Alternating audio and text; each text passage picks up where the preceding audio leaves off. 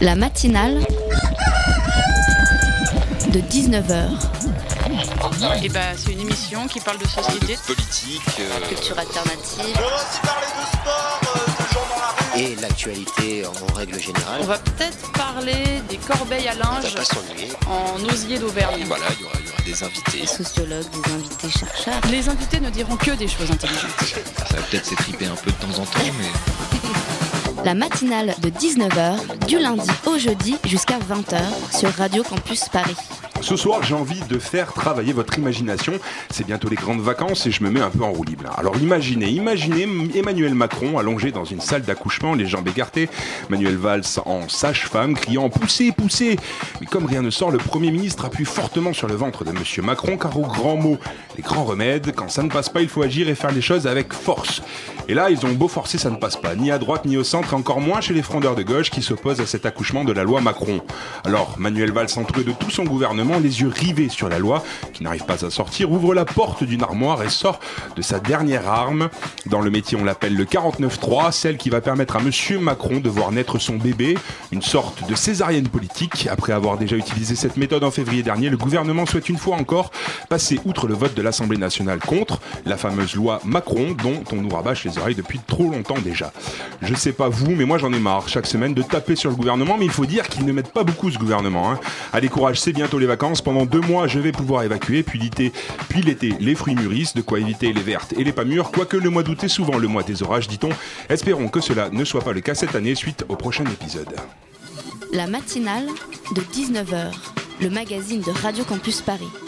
Vous en avez probablement déjà entendu parler, peut-être même en utilisez-vous. Plus que jamais, les applications de dating sont à la mode et une étude IFOP révèle que les Français, ce que les Français recherchent dans ce type de rencontre du 21e siècle. On vous dit tout dans la première partie de l'émission. Il lance la grande saison des festivals. Près de 150 artistes et 170 000 festivaliers se donnent rendez-vous chaque année à l'hippodrome de Longchamp pour les Solidays. Hilda Gebnou, programmatrice pour le festival, sera avec nous dans la seconde partie à 19h30. Ne manquez pas la traditionnelle chronique de notre docteur Gossip Guillaume. Puis en fin d'émission, Hugo nous interroge cette semaine sur les audio-guides dans les musées. Réagissez sur les réseaux sociaux hashtag matinale de 19h ou sur notre compte de Campus Paris, il est 19h04. Et jusqu'à 20h, on est en direct pour la matinale. Je me baladais sur l'avenue, le cœur ouvert à l'inconnu. J'avais envie de dire bonjour à n'importe qui, n'importe qui, ce fut toi. Je t'ai dit n'importe quoi, il suffisait de te parler pour t'apprivoiser. Joe Dassin, les Champs-Élysées. J'avais envie de parler à n'importe qui, de n'importe quoi, et ce fut toi. C'est l'histoire d'un coup de foudre, d'une rencontre inattendue. Eh bien, imaginez qu'aujourd'hui, Joe Dassin aurait pu chanter ces paroles. Je me baladais sur l'avenue, les yeux rivés sur mon smartphone. Je suis allé sur mon appli, on a matché. Tinder, Apple ou Adopt ce sont les nouvelles applications à la mode pour rencontrer sa moitié. Enfin, sa moitié, pas vraiment, hein, puisqu'une étude IFOP révèle que ces nouveaux moyens de rencontre sont désormais privilégiés pour trouver des rencontres d'un soir. 47% avouent avoir eu une relation sexuelle lors du premier rendez-vous sans chercher à revoir son date. Pour nous en parler ce soir, le spécialiste des questions de sexualité à l'IFOP et directeur d'études du département opinion et stratégie, François Croze, bonsoir. Bonsoir. Pour nous accompagner, un autre François, journaliste pour la matinale de Radio Campus Paris. François, bonsoir. Bonsoir Thibault. Alors François Croze, cette étude révèle que 45% des hommes et 34% des femmes se sont déjà inscrits sur un site de rencontre. Peut-on parler de phénomène de société? Bah, on... il, faut, il faut comprendre que les sites de rencontres sont apparus en France à la fin des années 90. Le premier, c'était Net Club en 97. Et Mythique est arrivé en 2004. En 2008, il y a eu l'apparition d'Adopt. Et depuis la fin 2013, il y a le phénomène Tinder. Euh, donc c'est quand même un phénomène qui fête cette année ses 18 ans. Et en l'espace de 18 ans, on peut parler, hein, euh, peut-être pas de banalisation, mais en tout cas, euh, c'est un phénomène qui est entré dans les mœurs et euh, qui ne, ne suscite plus la même peut-être opprobre sociale ou la même honte chez les personnes qui l'utilisaient euh, auparavant. Mais c'est un phénomène croissant donc du coup, puisque Oui. ça a démarré... On a cette année, en, en 2015, on a 40% des Français âgés de 18 à 69 ans qui admettent s'être déjà inscrits sur un site de rencontre, soit une proportion qui a doublé en l'espace de 5 ans, c'était 20% en 2010, et qui a quadruplé en l'espace de 10 ans, il tournait autour de 10% en 2006. Alors cette étude a été commandée par Camfor, un site de webcam coquine en ligne. On se rend compte via cette étude que ça va un peu plus loin, euh, que la recherche de l'âme sœur, il y a un véritable attrait pour le sexe virtuel et pour la rencontre amenant des relations sexuelles par la suite. Euh, pour un chiffre, 38% des personnes souhaitent des relations sans lendemain, c'est 16% de plus par rapport à 2012. Euh, à quoi est dû cet engouement? Alors, il faut comprendre que euh, les sites de rencontres sont de plus en plus utilisés à des fins strictement sexuelles. Les sites de rencontres, à la base, euh, ils, sont au croisement de deux euh, phénomènes antérieurs qui étaient les agences matrimoniales, extrêmement sérieuses et qui maintenant se traduisent par des sites de matchmaking de Tipeee Darling, Parship ou Mythic Affinity, ou le téléphone rose, qui avait une dimension lui aussi strictement sexuelle, virtuelle. Voilà. Et ce qui est intéressant chez eux, c'est que euh, ces deux tendances de fond structurent au fond le, marché de la rencontre et euh, que si globalement euh, la mise en couple reste l'horizon régulateur des utilisateurs, hein, à peu près les deux tiers vous disent qu'ils cherchent une relation sérieuse, dans les faits, hein, ils sont de plus en plus nombreux, hein, ça a quasiment doublé en l'espace de trois ans, à admettre ne chercher que des aventures d'un soir. Et ça, on l'explique principalement par euh, les facilités d'usage, premièrement. hein.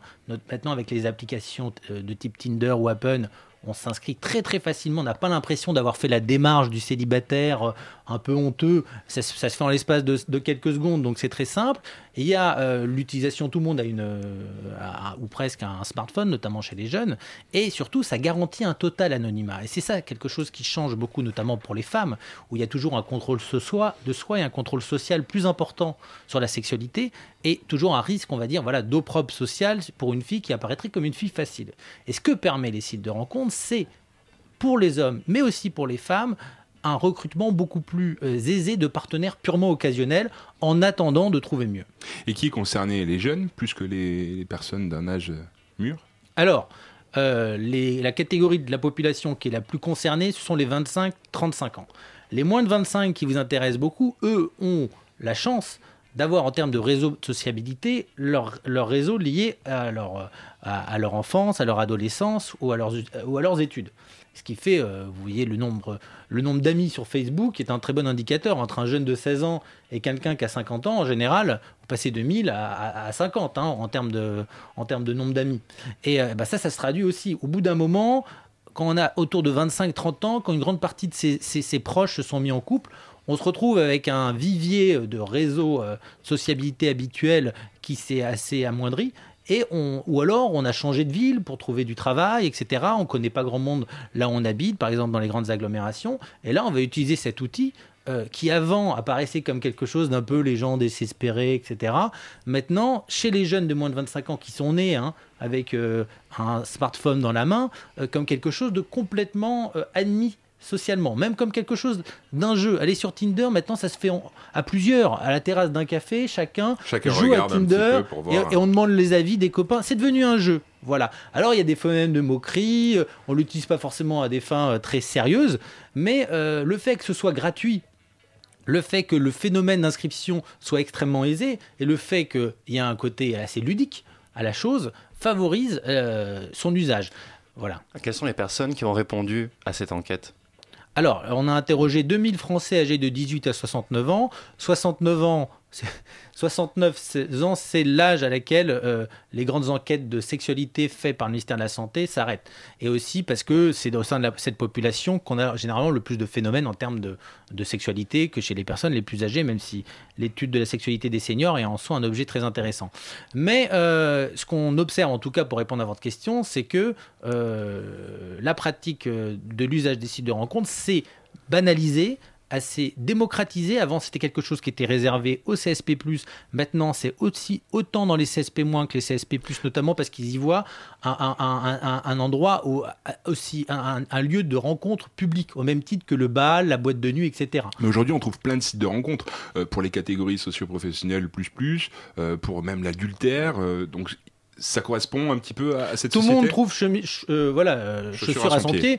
C'est euh, c'est c'est assez impressionnant. Il y a eu, on est passé d'un modèle fordiste très classique très généraliste de type mythique à une fragmentation de l'offre dans une logique affinitaire. Donc on a eu les affinités religieuses, ethniques, géographiques, professionnelles, politiques. Maintenant il y a les amateurs de chiens, le- ceux qui mangent du bio, Ça paraît voilà, et culinaire, etc. Donc Même bon, pour les barbus, j'ai appris cet après-midi. oui, bah oui, Ah, pour adopte un barbu, oui. euh, Enfin, ce genre de choses, oui. bien. Donc, euh, c'est euh, c'est très, c'est très amusant. Après, il faut relativiser la réalité. Les- ces marchés extrêmement.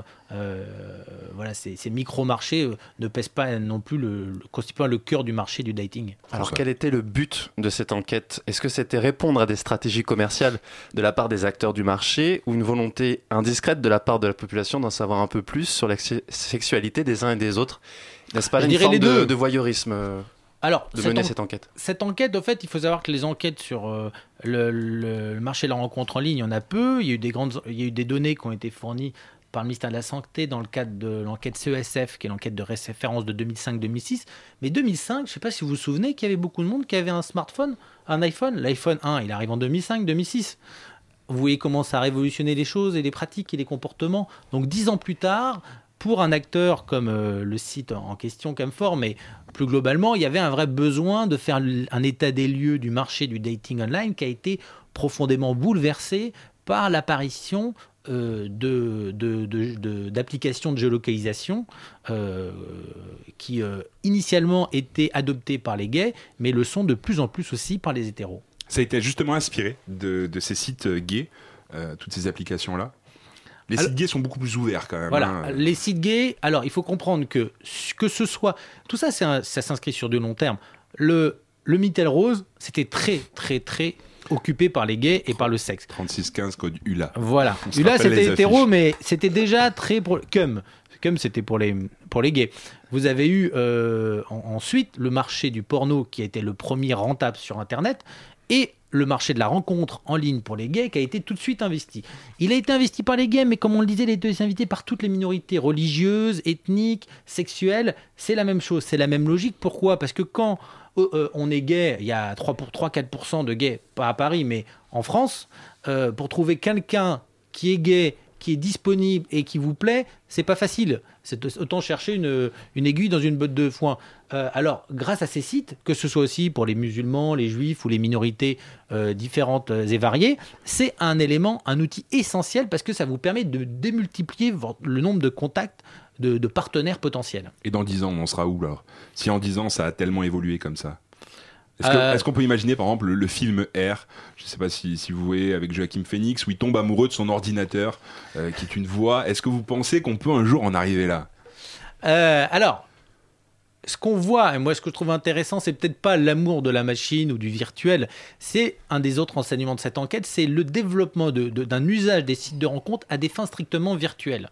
D'abord, il y a des gens qui se contentent, les deux tiers hein, des utilisateurs nous disent qu'ils ont déjà utilisé, euh, ils, ont déjà eu des conversations avec les autres euh, sans chercher vraiment à les voir en réalité. Et ça, ça s'explique de plusieurs manières. Je pense il y, a des, il, y a, il y a des gens, notamment des femmes, qui cherchent un peu à, accroître leur euh, capacité ou leur potentiel de séduction, à se réconforter là-dessus et à savoir qu'elles plaisent ou euh, à avoir ce genre d'éléments qui leur permettent de voir un petit peu à l'extérieur. Et puis il y a des jeux sexuels au sens strict, au-delà des jeux de séduction, qui apparaissent grâce aux webcams, grâce euh, au, au sexting, à l'échange de photos. On a quand même la dick pic, hein, la photo du sexe euh, dénudé. Je ne sais pas si vous connaissiez ce terme. Je ne connaissais pas, je l'ai appris la semaine dernière, ça m'a fait beaucoup rire. là. Voilà, la dick pic, euh, un tiers des utilisateurs déclarent avoir déjà reçu euh, la- 31%, c'est énorme. voilà, euh, la, la photo d'un sexe, euh, d'un sexe, d'un homme ou d'une femme, avec, euh, euh, de la part d'un autre utilisateur. C'est quand même énorme. Et alors, ce genre de, de pratique qui est très très élevé, qui est boosté par la pratique des gays, monte à, à 60, quasiment à 70% chez les, chez les gays. Et on sait que sur des sites comme Grinder, c'est une pratique très très répandue. Donc Grindr qui est un- un- une application euh, gay. Voilà. Euh, justement, ces, ces- ces changements, euh, est-ce que c'est aussi un moyen d'appréhender la virtualité du sexe différemment? C'est-à-dire qu'on met un peu de côté maintenant les sites pornographiques pour se laisser un peu plus emballer par quelque chose d'entre guillemets virtuel mais vrai? Exactement. Ça, c'est quelque chose qu'on a déjà observé. D'ailleurs, si vous voulez, on peut en reparler. On avait fait une grande enquête sur, qui s'appelait Génération YouPorn, mythe ou réalité, sur l'influence des nouvelles technologies euh, et de la pornographie dans les pratiques sexuelles des Français et des jeunes de 15 à 24 ans. Et ce qu'on voit, Et ça, c'est passionnant parce que c'est quelque chose qui touche à peine les trentenaires, mais je dirais plutôt les, les, les 15-25. C'est que quand on, est hab- habitué à avoir, à, à avoir du porno en ligne sur YouPorn, etc., très vite on a un effet de lassitude. Et ce qu'on veut, c'est du réel, du virtuel et de l'interactif. Et du vécu aussi, Voilà. peut-être. Euh, du vécu, oui. En fait, la possibilité d'interagir avec l'autre personne et pas juste dans le- le visionnage d'une vidéo qui a déjà été tournée, quoi.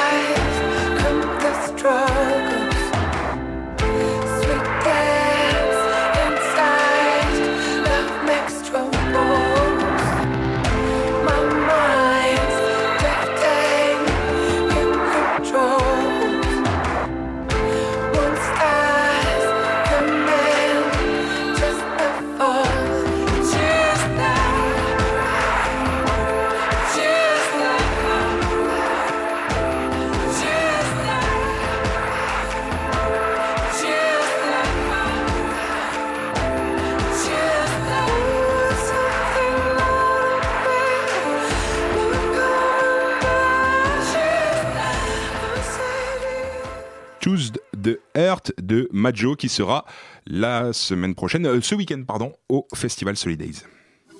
La matinale de 19h. 19h19, nous sommes de retour sur Radio Campus Paris avec François Cross, directeur d'études du département opinion et stratégie de l'IFOP, et on parle des applis de dating.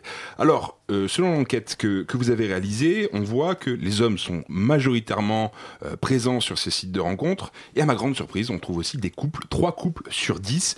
Euh, c'est quoi? C'est dû à quoi? C'est une libération des mœurs? Non, il y a 3 personnes sur 10 actuellement inscrites sur un site de rencontre qui déclarent être actuellement en couple. Alors naturellement, c'est surtout des gens qui ne sont pas mariés ou qui sont là depuis peu de temps. C'est aussi beaucoup de gays. hein. On sait que chez les gays, le principe d'exclusivité sexuelle dans le couple est beaucoup moins respecté que chez les hétéros. Euh, c'est aussi des gens qui s'inscrivent en couple sur les sites de rencontres libertins et échangistes ou des, des gens qui recherchent euh, des aventures extra-conjugales. On a des sites comme Glidden ou Ashley Madison qui font offrent ce genre de prestations. Mais je pense que la nouveauté, c'est l'usage d'applications hein, euh, qui euh, est tellement facile et surtout qui, qui donne l'impression d'avoir, euh, malgré le fait qu'on ait un partenaire régulier, un nombre de contacts, un nombre de, potentiels partenaires illimité. Et ça, je pense que ça, relève un petit peu de... C'est un effet qu'on qu'on observe en général dans les autres réseaux sociaux comme Facebook ou Twitter, où on est toujours scotché à son, à son appareil pour voir s'il se passe pas quelque chose de bien, un événement, quelque chose voilà auquel on va pouvoir être invité. On va pas. C'est la peur de manquer quelque chose. C'est le syndrome fear of missing out qui est euh, observé souvent euh, en, en sociologie et euh, qui se traduit concrètement par la crainte d'être empêtré dans une relation médiocre euh, alors qu'on pourrait trouver quelque chose de, de- quelqu'un de plus conforme à ses attentes. Et chez certains hommes en couple, notamment les gays ou chez les hommes qui sont là depuis peu de temps, on peut penser que le maintien d'un profil sur ce genre de site euh, apparaît un peu comme une moyen de laisser la porte ouverte à, à un nouveau partenaire. Alors justement, monsieur le sexpert, est-ce que nous n'avons pas franchi les limites éthiques de la société de consommation? Sur Tinder, par exemple, la photo d'une fille me plaît pas, je la balance à droite, et si elle me plaît, je la balance à gauche. Puis j'attends qu'elle veuille bien engager la conversation. Alors entre les l'inverse, lignes, par contre. c'est l'inverse? Ah, je suis, je suis un mauvais utilisateur. C'est normal, je ne suis pas inscrit. Moi non plus, mais je, Alors- je crois que c'est l'inverse. On replace la fille dans une position de supériorité pour respecter la galanterie française, comme vous le disiez tout à l'heure, c'est un bon point, faut le reconnaître. Mais comment espérer une quelconque relation sérieuse quand on voit l'âge des inscrits et la méthode de sélection? J'ai envie de vous dire que c'est impossible. Et est-ce que les résultats de votre enquête euh, n'étaient pas euh, joués d'avance? Pas tant que ça. Déjà, il y a à peu près euh, les trois quarts des personnes qui ont déjà ren- rencontré quelqu'un en vrai qui déclarent avoir une relation amoureuse. D'accord? La proportion de personnes qui ont eu, parmi ces gens-là, qui ont eu euh, une relation qui a débouché sur un pacte ou un mariage est de 24%. Tout de une même. personne sur quatre. C'est loin d'être négligeable. Hein. Bon, voilà. C'est pas mal quand même. C'est quand même pas mal. Ça veut dire croient. que, Mhm. mais ça veut pas dire qu'ils n'ont pas eu 10, 15 ou 20 partenaires auparavant. Mais ils ont fini par trouver et on commence à les voir comme on avait vu ça avec Mythique, puis comme on a vu ça avec Adopt. On commence à voir, à, voir ça apparaître. Et, euh, et, je, et je pense que euh, il faut euh, comprendre que maintenant la sexualité euh, est pas une promesse de conjugalité, mais quelque chose qui est un prémisse indispensable à la mise en couple. Et donc Pour on démarrer teste- un couple. Voilà, comme chez les gays. Il faut teste. comprendre que ce modèle de sexe sans lendemain, qu'on observait à l'époque, les sociologues l'observaient à la fin des années 70, début 80, que dans le milieu gay, parce qu'il y avait euh, la possibilité d'avoir ce genre de mode de vie, et parce qu'on on vivait dans une contre-société, en gros, quoi, euh, euh, à l'abri des regards, et ben, les sites de rencontres, en garantissant l'anonymat, permettent notamment aux femmes d'avoir aussi une sexualité libérée, d'avoir un nombre de partenaires occasionnels, d'avoir un nombre de partenaires élevé avant de trouver chaussures à leurs pieds. Et c'est ça qui est, intéressant parce que non seulement on a un alignement progressif des comportements des femmes sur ceux des hommes, mais ceux des hétéros sur ceux des gays. Et ça, c'est grâce aux nouvelles technologies. Alors le sexe sans lendemain, c'est un, grand truc de, cette enquête quand même. C'est la grande information de cette enquête. Euh, quelques chiffres, donc vous l'avez dit, 24% des personnes se sont mariées, 62% ont une relation sans lendemain, une relation juste, et 87% ont échangé un baiser. 87% c'est quand même énorme. Euh, Est-ce que l'attirance virtuelle entraîne forcément euh, quelque chose ensuite, un- d'un peu plus véritable ensuite Euh, on l'a vu, hein, il y a des gens qui restent dans des relations purement virtuelles. Euh, on a quand même des chiffres euh, assez intéressants. 83% des gens qui ont eu au moins un rendez-vous avec quelqu'un ont eu un rapport sexuel. Et c'est un chiffre qui est en forte progression. Au C'est la total, hookup culture, c'est ça C'est la le con- culture du coup d'un soir. Voilà, qui a été euh, élaboré, c'est ce qui a été euh, s'appelle conceptualisé aux États-Unis en, en observant les comportements des jeunes étudiants. Où vous savez qu'aux États-Unis, contrairement à chez nous, hein, euh, il y a vraiment le rituel de la date. Le rituel de la date, on se voit une fois, deux fois, trois fois. Euh, y a des, on doit embrasser au mieux le premier ou le deuxième soir. On doit jamais coucher le premier soir. Et tout ça, on voit une véritable implosion hein, de, de- ce, rituel, euh, y compris chez les jeunes américains, mais en France maintenant, pas seulement grâce à, grâce à ces sites. On le voyait déjà avec le clubbing, avec les bars, etc. Mais euh, les sites de rencontres seront, un, un- à mon avis, participent plus que tout autre au développement de la hookup culture parce qu'ils permettent des conditions de rapprochement accéléré des couples. Après, c'est peut-être aussi le fantasme de beaucoup de Françaises et de Français de faire l'amour avec un parfait inconnu dès le premier soir. Est-ce qu'on n'est pas responsable de l'ampleur de ce phénomène? Je pense notamment à Gleden, qui crie haut et fort la bienfaisance des rencontres extra-conjugales. Que fait-on, à votre avis, avec un amant ou une maîtresse, à part des coups d'un soir? Je- Alors ben justement, comment dirais-je, euh, pour mettre un peu de piment euh, dans sa vie sexuelle quand on est avec quelqu'un et dans, le- dans lequel on ne veut pas forcément, il faut, il faut comprendre que la, la sexualité conjugale est, est une, et l'amour dans le couple est une chose relativement nouvelle.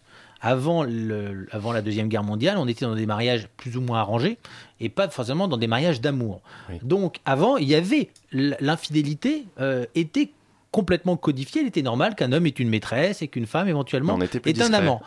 Ensuite, on a maintenant, depuis qu'on a euh, beaucoup progressé sur la, liberté des, individus dans leurs choix conjugaux, l'obligation du mariage d'amour. Mais il n'empêche que malgré ce- ce- cette nouvelle norme, euh, on peut avoir pendant des périodes d'une relation conjugale qui va durer 10, 20 ou 30 ans, des périodes de rupture du contrat qui peuvent se traduire maintenant, grâce à ces sites, euh, par euh, une mise en relation avec des personnes qui cherchent exactement la même chose, c'est-à-dire uniquement du sexe, dans la mesure où ils ne veulent pas rompre. Un des problèmes qu'offraient des sites classiques comme généralistes, comme mythiques, c'est que bah, quelqu'un qui était en couple, il risquait, euh, un, de tomber sur quelqu'un qui n'était pas en couple et qui connaissait son entourage. Voilà, et deuxièmement, euh, la personne pouvait vraiment tomber amoureuse et ça pouvait créer des problèmes. Là, au moins, les gens se retrouvent entre eux dans les mêmes situations d'état d'esprit. Et on dit souvent là, que la pression sociale pousse un peu les gens à se mettre en couple. On l'a évoqué notamment euh, dans ces studios cette année. Euh, mais quand on voit cette enquête, on a l'impression qu'il y a une véritable libéralisation euh, du célibat euh, et en tout cas de, de la joie qu'il peut y avoir autour à s'amuser. Euh, Est-ce que c'est votre avis? Oui, alors ce qui est passionnant, je dirais, c'est que euh, le fait qu'il existe maintenant des applications ou des sites comme Adopt, ça a surtout été lié à, un peu à Mythique, mais surtout à Adopt qui a créé le phénomène, et maintenant avec Tinder qui l'amplifie à un niveau incroyable. C'est que les gens sont, les jeunes entre 25 et 35 ou entre 20 et 40 ans, en gros se disent que euh, pourquoi se mettre en couple maintenant alors que je peux continuer à papillonner, à avoir plein de rencontres intéressantes, etc., euh, plutôt qu'à m'inscrire dans une relation de couple classique, un peu bour- bourgeois, etc., euh, et qui va me contraindre dans mes, dans mes rencontres euh, affectives, intellectuelles, sociales, etc. Et donc, dans avant, on était prisonnier de son, son, réseau social amical, classique. Ce qu'on a connu il y a peut-être encore 15 ans. Mais maintenant, avec ces applications, on a un- une facilité de rencontrer des nouveaux amis ou des nouveaux partenaires d'un soir ou, ou plus euh, à, à un niveau exceptionnel. Et sans regarder la réalité à l'inverse. C'est pas le signe d'un malaise euh, dans la société d'être toujours sur son téléphone portable, euh, d'être seul. C'est c'est plus destiné aux timides, c'est destiné à tout le monde. Une société un peu plus solidaire. On le voit souvent dans le métro. Aujourd'hui, les gens sont rivés sur leur smartphone, tout ça. Est-ce que ça rentre dans ce cadre-là?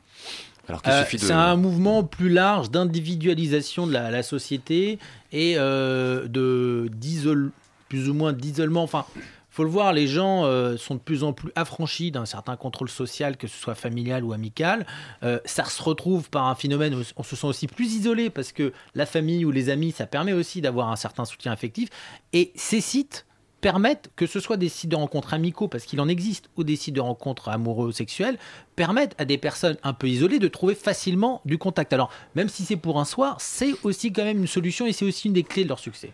Et pour conclure, euh, est-ce que ces chiffres sont amenés à évoluer dans le temps, euh, par rapport notamment au, au célibat qui augmente euh, d'année en année? Oui, c'est évident, on a une tendance extrêmement forte, peut-être que ça va se lisser au fil du temps, mais avec l'augmentation du, taux d'équipement en smartphone et en, haut débit, euh, avec euh, le fait que ça, on va avoir de plus en plus de mariages et donc de relations sérieuses qui sont constituées grâce à ça, euh, les sites de rencontres ne vont pas ou pas tous apparaître comme uniquement un moyen, en gros, avant on, avant on se masturbait, maintenant on va sur Tinder. C'est un- c'est un- Le bésodrome. voilà, c'est un peu l'expression. Cette expression, on l'avait déjà sur Mythique il y a quasiment 10 ans. Et Mythique aujourd'hui a un peu mis au, au banc Je je pourrais pas m'exprimer là-dessus. Mythique euh, est un site différent. leader euh, qui est dans les deux trois entre le premier et le troisième rang français et qui marche encore beaucoup en province, etc. Mais euh, le côté branché un peu a été a été pris par Adopt et maintenant par Tinder. Et donc Ou vous qui, êtes un, un spéci- vous qui êtes un spécialiste de la sexualité, quel est le meilleur site justement euh, pour ceux qui nous écoutent et qui aimeraient rencontrer euh, Alors je je peux pas je, je vais pas vous faire de la publicité pour un seul site. hein.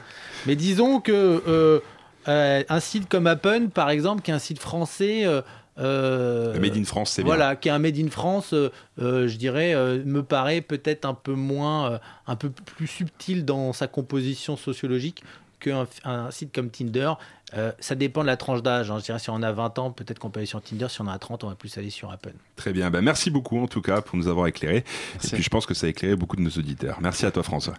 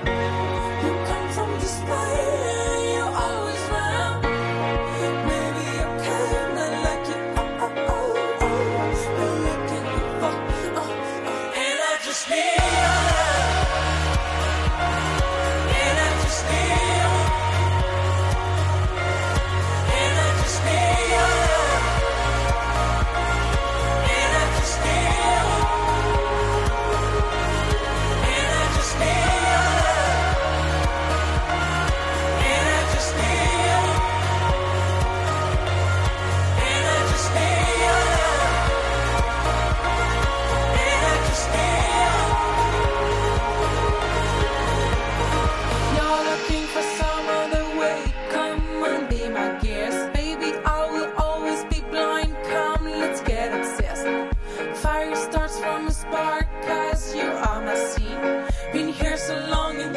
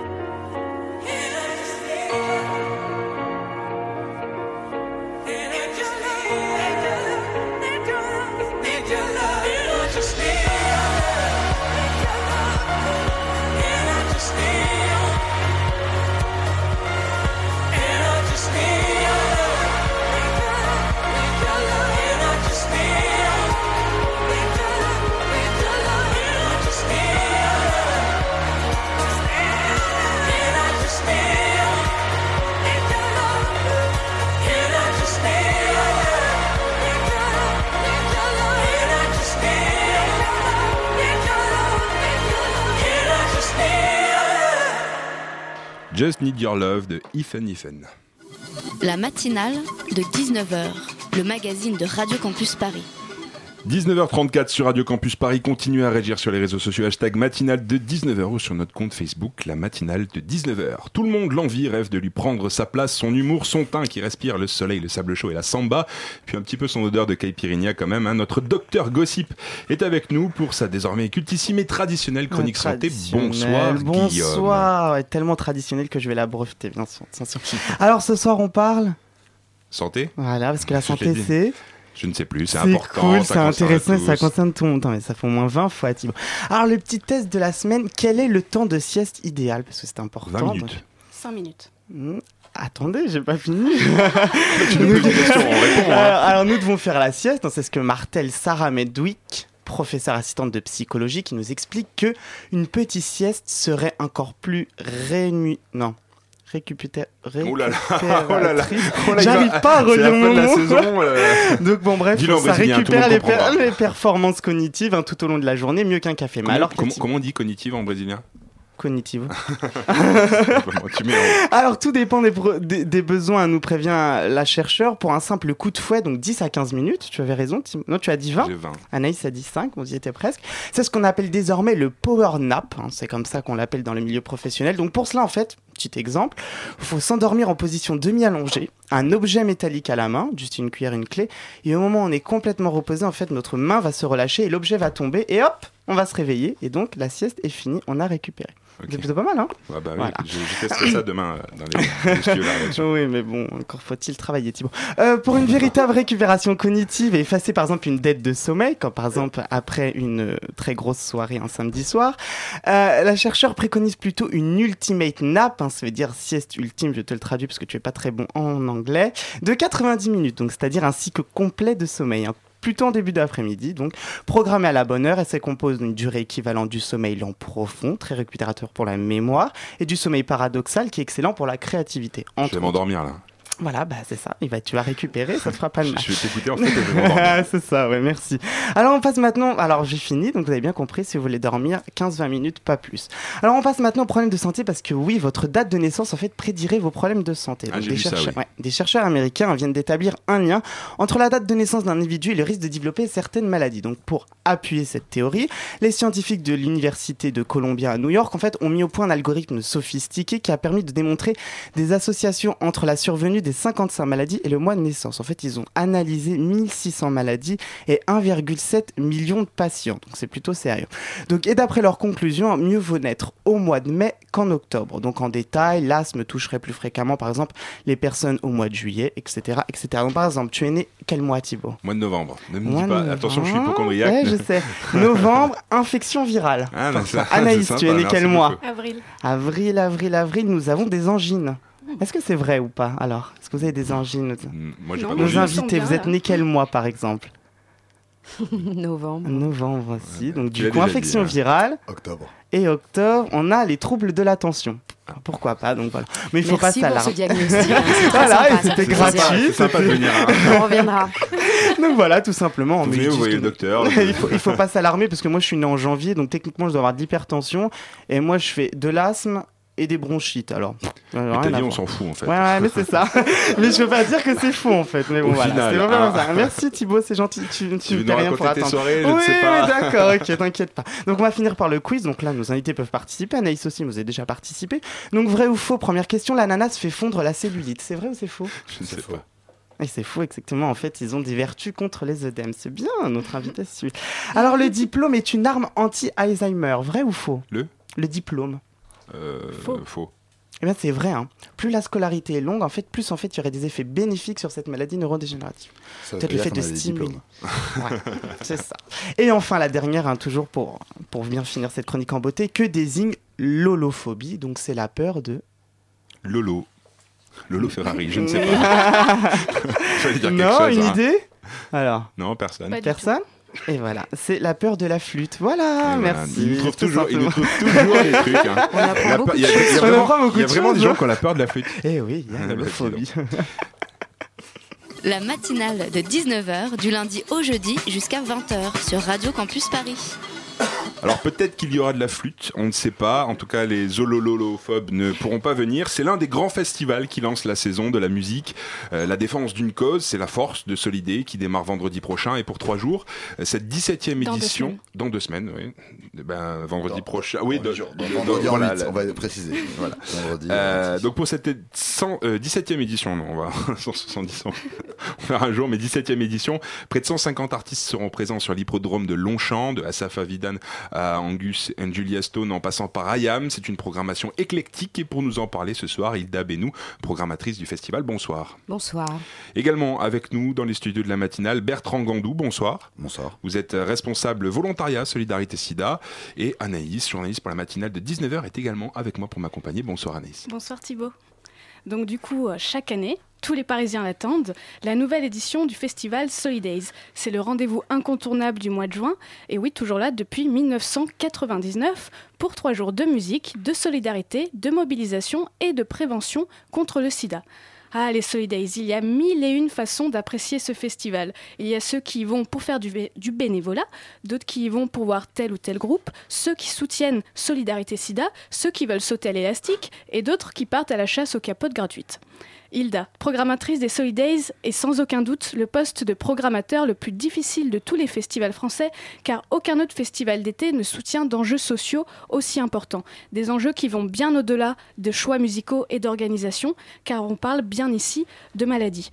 Du coup, on va commencer avec une question très générale. Quels sont les ingrédients pour créer une bonne programmation Solidays Euh, je sais pas, je les cherche encore en fait. Il y a pas de. euh, Non, non, mais c'est vrai qu'il n'y a pas de formule. Chaque année est euh, différente de la précédente en fait. Donc on essaye de euh, monter une affiche fédératrice en fait qui va plaire au plus grand nombre parce que compte tenu de l'objectif du festival, notre ambition c'est effectivement de, de fédérer le plus grand nombre. Euh, J'ai envie de dire de 7 à 77 ans, mais c'est vraiment trop large.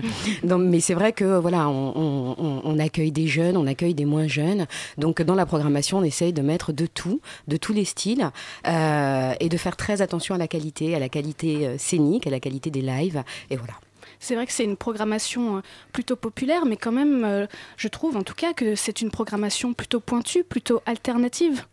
Je ne sais pas si on peut parler d'alternative parce qu'on fait quand même, enfin, à l'affiche, on a des artistes qui, euh, qui font des, des salles type Zénith ou des Bercy. Donc, euh, c'est quand même des artistes qui parlent à un, large public. Donc, je ne sais pas si on peut parler d'alternative. En revanche, c'est vrai qu'on essaye de faire euh, très attention à la qualité. Et c'est important comme ça d'avoir un éclectisme au sein d'un festival, c'est-à-dire un gros vendeur de disques à côté de quelqu'un qui est très peu connu. Bah oui, c'est, euh, enfin, en tout cas, ce qui est sûr, c'est que c'est le cahier des charges de Solidaise quelque part. Donc on doit, euh, on peut pas, euh, on peut pas réussir à rassembler 55 000 personnes par jour sans faire de tête d'affiche. En revanche, dans l'ADN du festival, il y a aussi euh, l'idée de donner leur chance à des artistes qui seront peut-être les têtes d'affiche de demain. Euh, Bertrand Gandou, euh, le festival, c'est un moyen de visibilité pour euh, cette, cette action, Euh, mais est-ce que c'est suffisant? Suffisant pour Bah, Pour euh, prévenir, pour euh, toutes ces choses-là Alors, Solidaire, c'est un fantastique outil, effectivement, pour notre euh, cause et notre lutte depuis, plus de 22 ans. C'est pas suffisant. Heureusement qu'on n'a pas Solidaire. Heureusement que les bénévoles s'investissent toute l'année. En fait, les bénévoles que vous rencontrerez peut-être à l'hippodrome de Longchamp, les fameux t-shirts blancs qui vous accueillent depuis la porte maillot jusque derrière les scènes, en fait, ils sont toute l'année à nos côtés. Et c'est parce qu'ils sont bénévoles pour Solidarité SIDA qui, euh, qui s'implique toute l'année pour faire la mobilisation, pour impliquer les jeunes, qui va à la rencontre du public, porter ces messages de prévention également, que eux, ils peuvent continuer à, à s'impliquer. C'est une très belle vitrine, c'est un très bel outil, mais c'est pas le seul, c'est pas suffisant. Et la France, c'est l'un des, des pays européens les plus touchés par le sida. Euh, comment on explique cela? Je ne saurais pas l'expliquer. Le... En tout cas, je suis pas le, plus recommandé pour l'expliquer. Euh, on a des, euh, à l'association des, des gens qui font de la prévention, on a des gens qui sont dans les programmes de mobilisation, qui eux sont, sont aptes à le faire. Ce qui est certain, c'est qu'avec un constat comme celui-ci, on doit continuer à être présent. C'est important que des jeunes continuent à se mobiliser, à être à nos côtés, à être euh, à l'approche du public, à porter notre message, à faire de la sensibilisation, à attirer les gens à Solidaise, parce que c'est à Solidaise qu'on réfléchit, on va au forum, on va rencontrer d'autres associations au village, on va s'émouvoir, s'indigner euh, pendant des cérémonies, on va, euh, voilà, on, va recevoir de l'information, sortir un peu grandi, humainement plus riche, et donc c'est important que des jeunes, justement, continuent, des jeunes donc... euh, des étudiants, des, des, des, jeunes de, de tous bords, en fait, c'est aussi la, la variété des bénévoles. C'est important qu'ils aillent à la rencontre d'autres personnes pour les attirer à Solidaise, pour justement qu'ils reçoivent tous ces messages-là. Oui, parce que Solidaire, ça va au-delà de la musique, bien évidemment. hein. Il y a beaucoup de débats et, de forums, vous l'avez dit. Vous avez parlé des jeunes. euh, on a l'impression, on entend beaucoup en tout cas, qu'il y a une baisse euh, d'attention chez les jeunes en ce moment. Euh, on oublie un peu le préservatif. Est-ce que ce genre d'action, c'est vraiment l'occasion d'en parler et de dire que c'est important? Alors oui, tout à fait. C'est euh, là aussi, c'est pas suffisant. C'est extrêmement important ce genre d'action et ce- ces moments-là, mais c'est pas suffisant. Et s'il y a une baisse de l'attention de certains jeunes, il n'y a pas de baisse de mobilisation. On a la chance d'avoir euh, chaque année plus de personnes qui frappent à notre porte pour, nous aider, à l'association toute l'année et au, festival. Et, euh, il, faut, continuer effectivement à, passer nos messages. C'est oui, c'est extrêmement important. Et les pouvoirs publics, est-ce qu'ils peuvent agir? Est-ce qu'ils agissent? Suffisamment, en tout cas? Ils peuvent agir, ils doivent vous agir. sourire. non, non, ils, ils peuvent y agir, ils, do- ils doivent agir euh, suffisamment, je dirais non, jamais assez. Aujourd'hui, le sida, c'est euh, pas, pas clairement une priorité dans l'agenda des, euh, des, différentes, euh, des différents pouvoirs publics. Je parle de la France comme, comme étranger. C'est pour ça aussi qu'on est tout le temps sur le, sur le pied de guerre pour, pour mobiliser, pour interpeller, pour, pour rappeler. L'an passé, on a, enfin, il y a deux ans, on avait lancé un appel au président de la République à venir écouter nos arguments, à venir ouais voilà ça entendre pourquoi il fallait continuer à se mobiliser pourquoi il fallait euh, à l'époque maintenir la contribution euh, de la France au Fonds mondial de lutte contre le sida. Euh, bon bah voilà on a une horde de jeunes qui s'est mobilisée qui allait à la, rencontre euh, bah, des festivaliers des parrains des personnalités publiques. On a réussi à fédérer on a réussi à faire entendre notre appel et l'an passé François Hollande est, venu nous rencontrer le dimanche à Solidaire c'est la première fois qu'un président d'exercice venait. Alors il nous a entendus il a maintenu la contribution de la France. Maintenant est-ce que ça veut dire que c'est fini? Je crois pas. Ça veut dire qu'il faut continuer. Il faut continuer Ida, euh, quant au choix en amont, en amont des artistes, est-ce que vous travaillez seul ou justement vous travaillez avec des bénévoles, des jeunes, vous êtes entouré? Ah bah oui, non, mais après, euh, c'est organisé par Solidarité SIDA, qui est donc une association. Euh, donc, euh, on est dans le collectif en permanence. Donc, effectivement, euh, je suis la partie visible de la programmation, mais avec moi, il y a un petit comité artistique. Donc, il y a une, une dizaine de personnes qui sont bénévoles, qui me donnent des coups de main, qui vont voir des concerts, qui me proposent des artistes, qui attirent mon attention sur tel ou tel groupe. On échange, on débat. voilà. Donc, effectivement, je suis pas toute seule. Alors justement, en parlant d'artistes, on va écouter un artiste qui se produira euh, la semaine prochaine sur euh, le festival Solidays.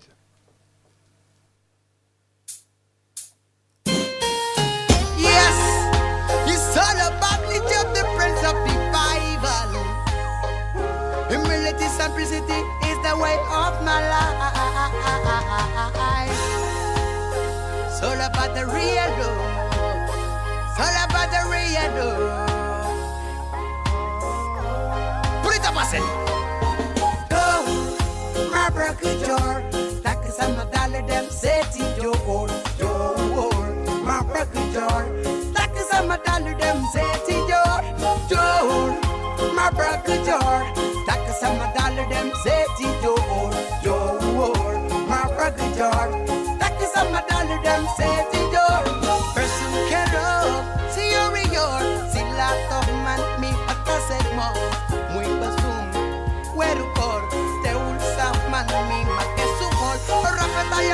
na marandu sa mahel Manyan yalo bul bas daja watag mom.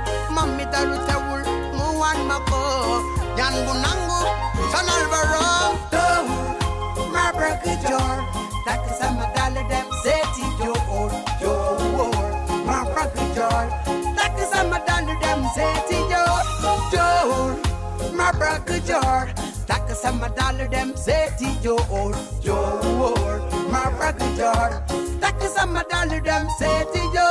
Manu koyombele. Wajuri bayilen gune inu say. Unu koyonale. Yentak taras.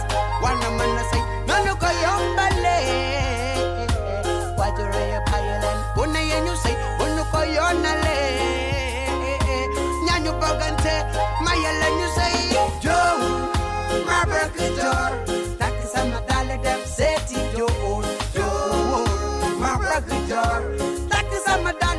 setting door, door. My brother door. Taka sama dollar them setting door, door. My brother door. Taka sama dollar them setting door. Dinner sal sama sabador. Parfum Christian door. Buya bosak sabay na mador. Dati kolbi yaw daya vivor. Dalan nga pa dem dokeru jipor. Am ay. Junibor Ya magagal sa dito noon. Sa mahol biyaw daya figot Kami tuma sedu aku nur Bayranye janji aku jor Lepu-lepu na bagu jor Bago makana deko koze tor Jor, ma bagu jor Tak sama dollar dem seti jor Jor, ma bagu jor Tak sama dollar dem seti jor own. My brother Jar, takasama dollar them set it your own, your own. My brother Jar, takasama dollar them set it your. Let's get up, see you in your. See later, mak mi atase mo. Muy pasum, where God, the words of man mi magesukol. Orapet ayam dohin amarandu zamagel. Manyan yalla burbas dajawatak mom, mommy dala tawul. De l'Idiop. Un des grands gagnants en fait euh, du casting Les musiciens du métro, car oui, chaque année, Solidays offre la possibilité à deux artistes ou à deux groupes émergents de se produire sur une scène lors du festival. C'est donc le casting des musiciens du métro en partenariat avec la RATP. Cette année, les deux gagnants sont donc l'Idiop et Vanupier. Euh, Hilda, quels sont vos critères artistiques pour choisir les heureux gagnants des musiciens du métro? Alors, euh, j'étais pas toute seule, hein, donc on était euh, plusieurs dans le jury. Il y avait euh, des membres de Chaka Ponk, il y avait aussi Antoine Nazo, qui est notre partenaire à la RATP. Et donc, à nous tous, on a échangé sur ce qu'on avait ressen- ressenti sur les différentes prestations. Donc, il y a eu cinq artistes qui se sont produits, qui ont fait chacun deux titres. Et c'est vrai que voilà, il y a des titres, il y a des, il y a des artistes qui, qui vous saisissent plus que d'autres, qui en live sont parfois un peu plus près que d'autres. Euh, et donc voilà, c'est sur cet échange-là, sur cette base-là qu'on a, qu'on a choisi. D'accord, parce qu'en fait, j'ai pu faire un, un petit rapprochement en remontant euh, à 2013 où euh, un des gagnants était Join That Is, euh, l'année dernière où c'était Franck et cette année l'Idiop Vanupier. Est-ce que même il y aurait un caractère physique Vous aimez les dreads? J'avais pas remarqué, peut-être, Ah bon? hein, peut-être. hein. Peut-être que je refoule ce goût pour les dreads. Et du coup, euh, on va continuer euh, sur euh, l'engagement des artistes à Solidays. En fait, j'ai pu assister à la conférence de presse qui s'est tenue le 27 mai. Il y avait donc Fakir, Ayam, Lilywood and the Prick et Fada Freddy. Ces artistes ont donc montré leur engagement pour Solidar- Solidarité SIDA par leur présence à la conférence de presse, mais aussi leur prise de parole médiatique. Mais qu'en est-il des autres artistes? Est-ce que tous les artistes doivent un minimum se mobiliser pour Solidarité SIDA pour faire partie de la programmation Solidays ou non? Alors, je ne sais pas si on peut le dire dans ce sens-là. Ce qui est sûr, c'est que euh, euh, pour être programmé à Solidays, je ne vais pas dire qu'il faut montrer pas de blanche, mais dans les échanges qu'on a, dans ce qu'on attend des artistes, à savoir le fait qu'ils fassent un effort, ça implique effectivement une forme de mobilisation. Ça implique d'avoir envie de nous soutenir, de nous donner un coup de main. Donc, c'est peut-être plus dans ce sens-là qu'on peut le tourner. D'accord. Est-ce qu'il y a un- une sorte d'équilibre que vous cherchez entre une programmation festive et une programmation justement engagée? C'est pas euh, l'un l'un n'exclut pas l'autre en fait. Euh, C'est-à-dire que ça peut être festif et engagé. Nous, ce qu'on essaye, c'est effectivement d'avoir euh, une belle ambiance sur le festival avec des groupes qui envoient, avec des groupes qui, qui font voyager, qui procurent des émotions. Alors ça va être festif, ça va être peut-être parfois plus calme, mais ça n'empêche pas l'engagement. D'accord, on va finir sur un petit jeu. Je vais citer des noms d'artistes et vous allez me dire si vous allez me dire s'ils pourraient être ou non dans une programmation Solidays et sinon vous m'expliquerez pourquoi en deux mots. Alors on va commencer par Booba. Booba. Alors, je sais pas si euh, y a une adéquation entre l'ADN euh, de la musique de Booba et l'ADN de Solidays. Johnny Hallyday? Euh, Johnny Hallyday, mais Johnny Hallyday, c'est c'est l'icône française. Donc, euh, comment pourrait-on dire non à Johnny Hallyday? Ah, il manque juste la proposition, c'est ça en fait? Oh, il manque euh, des opportunités, certainement. Vous pensez qui, qui viendrait? Euh, je, je, je sais pas, j'imagine. Vous espérez, Mais Comment tout cas. pourrait-on dire non à Solidays quand on est Johnny Hallyday? Solidays ne pourrait pas dire non à Johnny Hallyday, mais le contraire aussi. On continue avec Metallica? Metallica, euh, pourquoi pas? Pourquoi pas? Il y a du métal souvent au Solidays Non, pas beaucoup, très peu. Et on se fait euh, chaque année la remarque. On a beaucoup de mal à intégrer le métal dans la programmation parce que c'est vrai que même s'il y a euh, des styles différents, des artistes différents, il y a une certaine homogénéité. Et on a le sentiment, à tort ou à raison, que le métal, c'est un peu plus. euh, ça rentre moins dans l'homogénéité qu'on a en général. Donc pour l'instant, on n'a pas réussi, mais on a sollicité plusieurs fois des groupes comme Gojira, par exemple, et ça fonctionnait pas pour des questions de, de timing, mais on essaye. Nicki Minaj. Nicki Minaj. Ah, Nicki Minaj. Joker. je Je je ne pense que ça saurais choquerait pas les quoi enfants, en dire plus. sur Nicki Minaj. Voilà. C'est pas très familial. Et on va finir euh, sur euh, Section d'Assaut. Est-ce qu'il pourrait venir Section d'assaut. Ah, le problème de Section d'assaut. euh, alors, Section d'assaut, c'est un groupe très populaire. Après, il y a eu des prises de position qui sont pas forcément raccord avec euh, ce que défend Comment le festival et ce que défend l'association. Donc, prise de position sur- oui. Oui, oui. D'accord. Donc, effectivement, euh, partant de là, euh, il y a un veto nécessairement. Quoi. J'imagine. Merci Bertrand- beaucoup en tout cas. Bertrand Gandou, euh, comment on devient bénévole à Solidarité SIDA? Pour ceux qui nous écoutent et qui auraient envie de rejoindre l'association. Alors, quand on devient bénévole quand, on croit déjà qu'on peut être utile, quand on croit euh, à un monde un peu plus juste et un peu de solidarité. Après, concrètement et de façon plus pratique, bah, on, tape à la porte de Solidarité SIDA, porte qui est grande ouverte. Euh, si on laisse un peu ses préjugés euh, à la porte, qu'on est prêt à donner un peu de son temps, et ben en fait, on participe à une réunion, ou alors on, on se fait envoyer la documentation quand on n'est pas francilien. Là, on vérifie que voilà, on adhère à des valeurs comme euh, la solidarité, l'humilité, la tolérance. Et si on est prêt à donner un petit peu de temps, parce que le bénévole est maître du, du temps qu'il va nous donner et des actions auxquelles il va participer, eh ben on intègre la grande famille de Solidarité SIDA et la communauté des bénévoles. Et le rôle justement d'un bénévole, une fois qu'il est Ah, dans l'association? C'est c'est extrêmement varié. Le, le rôle premier, ça va être de, de- de donner un petit peu de temps.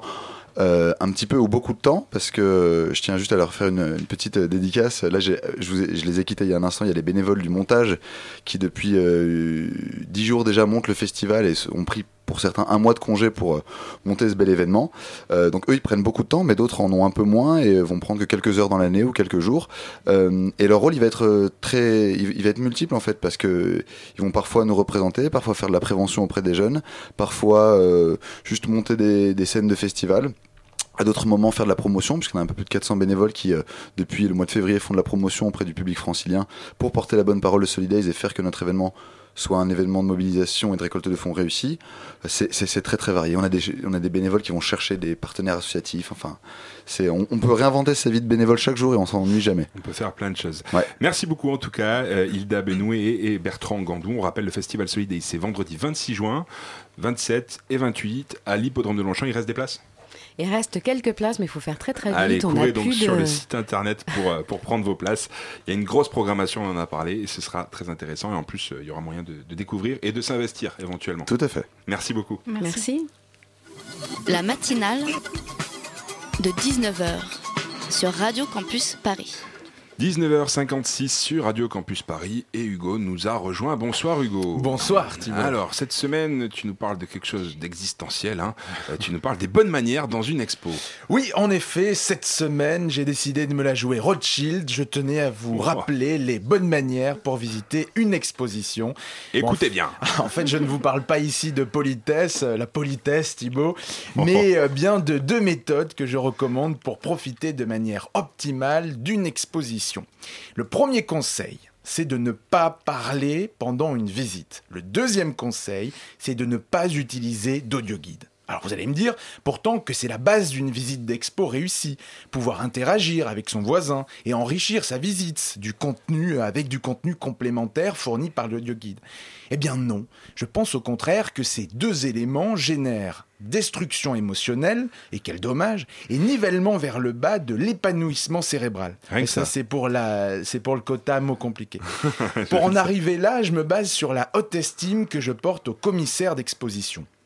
Ces gens-là sont les créateurs intellectuels des expositions. Ils conçoivent un parcours bien précis au milieu d'œuvres qui forment un véritable récit. Et si vous demandez à dix commissaires différents de monter une exposition avec une sélection d'œuvres similaires, eh bien vous vous rendrez compte que chacun agencera les œuvres différemment et racontera une histoire originale et unique. Pourquoi? Tout simplement parce que le job du commissaire d'exposition est de créer une œuvre avec des œuvres, de faire un avec du multiple. À l'instar d'un réalisateur de cinéma qui empile à sa manière les images animées pour créer son film, ce dernier va donner naissance à une expérience unique. Ainsi, tout comme il est préférable de regarder un film sans le couper toutes les deux minutes pour parler à son voisin, sa copine, son copain ou pour aller regarder sur Wikipédia la biographie de l'acteur principal, je conseille de visiter une exposition d'entrée sans éléments perturbateurs extérieurs, en silence, seul et à son rythme. Mais quel est l'objectif euh, d'une d'une telle démarche? Eh bien, l'objectif est de se confronter au parcours global de l'exposition de manière brute et autonome, de laisser notre champ de référence et nos penchants personnels découvrir seuls la nouveauté. Alors bien sûr, toute scénographie comporte sa part d'incompréhension.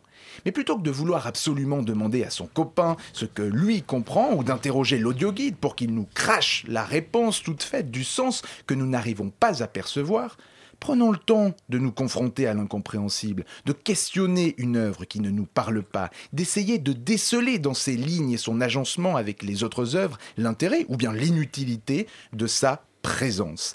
Et je vous conseille d'aller voir Marcus Lupertz au Musée d'Art Moderne de la ville de Paris jusqu'au 19 juillet pour mettre en place ce régime minceur. Merci beaucoup Hugo pour cette rapidité en fin de chronique. On te retrouve la semaine prochaine pour la dernière chronique. Merci à tous de nous avoir écoutés. Dans un instant, retrouvez Anna et son équipe pour la bouquinerie. Merci Elsa, François, Guillaume, Anaïs, Hugo et le beau Rémi à la réalisation.